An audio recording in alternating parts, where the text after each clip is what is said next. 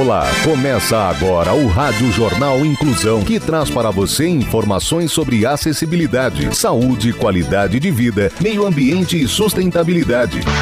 O objetivo é estimular a inclusão social e digital, divulgando matérias atualizadas sobre produtos e serviços que contribuem para a vida de pessoas com deficiência, mobilidade reduzida e da terceira idade. Jornal Inclusão.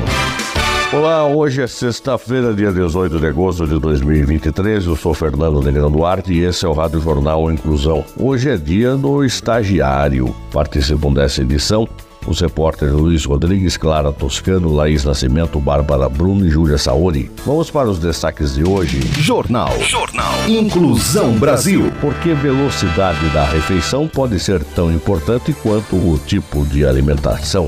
Família organiza campanhas de doações para hospitais. Saúde. Agosto Laranja, campanha de conscientização e combate à esclerose múltipla. Detalhes com o jornalista Luiz Rodrigues. Desde 2006, o mês de agosto passou a ser considerado um importante período para a conscientização em relação à doença e às privações de seus portadores em todo o país, passando a ser chamado de Agosto Laranja. Hoje, a esclerose múltipla é a doença neurológica que mais afeta jovens adultos no mundo, sendo a sua maioria mulheres.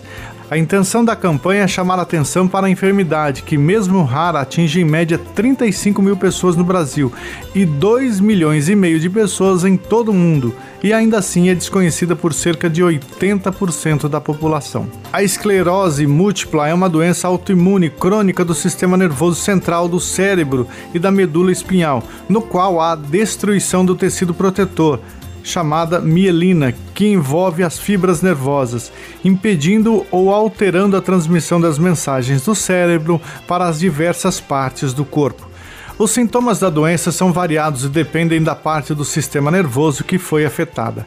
Entre os mais comuns estão fraqueza, distúrbios de equilíbrio, entorpecimento, transtornos visuais, tremores, vertigem, sensação de rigidez dos membros, fadiga, problemas na fala, no intestino e alterações na bexiga. Ainda não se sabe as causas exatas da esclerose múltipla, o que faz com que o diagnóstico precoce seja ainda mais importante. A esclerose não tem cura, porém pode ser controlada e o tratamento se constitui principalmente no manejo de crises, controle de sintomas e em segurar a progressão da doença. Ação Social.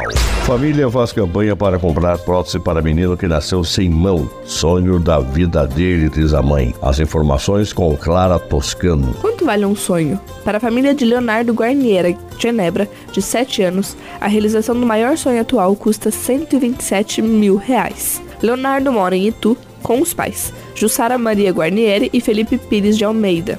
E o irmão mais novo, Benjamin Guarnieri, de um ano. Leléo, como é chamado carinhosamente pela família e pelos amigos, nasceu com agenesia no braço esquerdo, por isso ele não tem a mão e parte do braço. Os pais só souberam da má formação quando ele nasceu. Jussara conta que com 4 anos, o Leonardo começou a pedir uma mãozinha aos pais.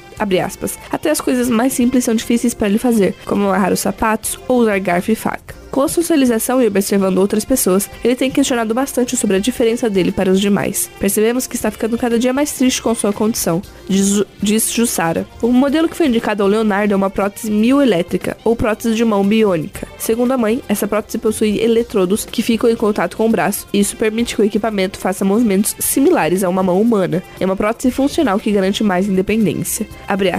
A prótese é feita no Brasil. Fizemos orçamentos e conseguimos um valor de 127 mil reais. Além da prótese, temos os custos da viagem para fazer a cirurgia e das consultas de adaptação, explica Jussara. Quem quiser contribuir para a arrecadação pode acessar a campanha pelo site vaquinha.com.br e procurar a campanha pela Deu uma mãozinha para o Leléu. A família também conta um pouco do dia a dia do Leonardo pelas redes sociais. O perfil é leonardo_g.g. Meio Ambiente.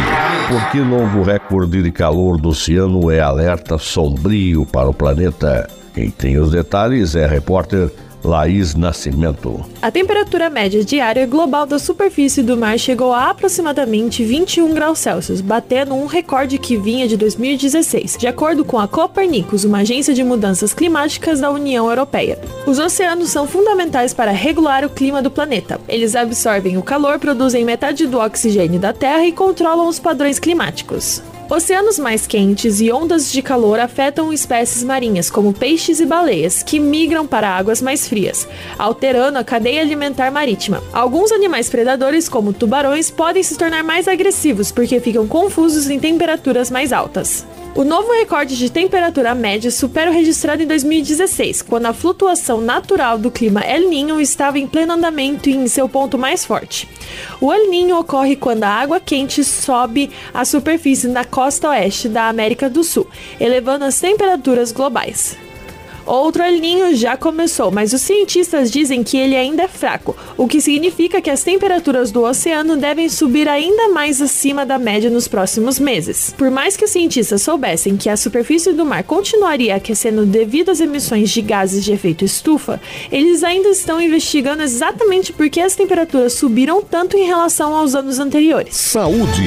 Por que velocidade da refeição pode ser tão importante quanto o tipo de alimento? Saiba mais com a repórter Bárbara Bruno Quantas vezes você já comeu seu café da manhã ou almoço com pressa, distraído e sem se dar alguns minutos para saborear o que tem nas mãos ou no prato? Embora muitas pessoas prestem atenção em que tipo de comida colocam na boca, seja por uma questão de peso ou de saúde, elas tendem a pensar menos ou nada na velocidade com que ingerem os alimentos. No entanto, o ritmo da ingestão tem um impacto direto na nossa saúde, pois afeta como recebemos as propriedades dos alimentos, bem como a maneira como o corpo responde a eles altera não só a velocidade com que o alimento entra no estômago, mas também a velocidade com que ele entra no trato gastrointestinal, explica Sarah Berry, especialista em nutrição na área de saúde cardiometabólica da Universidade King's College Londres. Isso ocorre porque elas tendem a consumir mais calorias, 100 a 200 a mais, em uma refeição do que as comem mais devagar. Ao mesmo tempo, há uma redução dos chamados hormônios da fome, grelina, e isso limita a vontade de comer mais. Isso acontece porque os sinais de saciedade demoram entre 5 a 20 minutos para chegar ao cérebro. Então, se você comer rápido, não dá tempo desses sinais chegarem e você continua comendo sem perceber que já teve o suficiente. E também, comendo devagar, a liberação de nutrientes no intestino é mais lenta. Isso significa que é uma liberação mais sustentada e prolongada dos hormônios que avisam que você está cheio e uma supressão mais longa dos hormônios da fome que te mandam comer.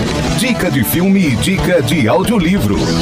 E a dica dessa sexta-feira é o filme Viva, a Vida é uma Festa, com Júlia Saori no filme, Miguel é um menino de 12 anos que quer muito ser um músico famoso, mas ele precisa lidar com sua família que desaprova seu sonho. Determinado a virar o jogo, ele acaba desencadeando uma série de eventos ligados a um mistério de 100 anos. A aventura, com inspiração no feriado mexicano do Dia dos Mortos, acaba gerando uma extraordinária reunião familiar. O filme tem a classificação indicativa livre e se encontra disponível no Disney Plus. Vamos, Dante! Dante?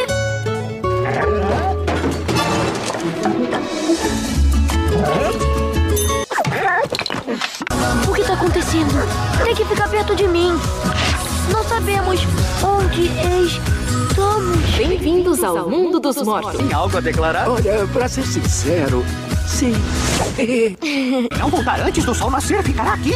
Para sempre. Eu tô me tornando um esqueleto. O quê? Uh. Tcharam! É sua chance, muchacho. Ei, divirta-se muito! Eu sou um grande fã. Se importa se eu... O que tá fazendo? Andando igual um esqueleto. Não, esqueletos não andam assim. Você anda? Não ando, não. Ai, eu tenho muita alergia. Jornal Inclusão Brasil.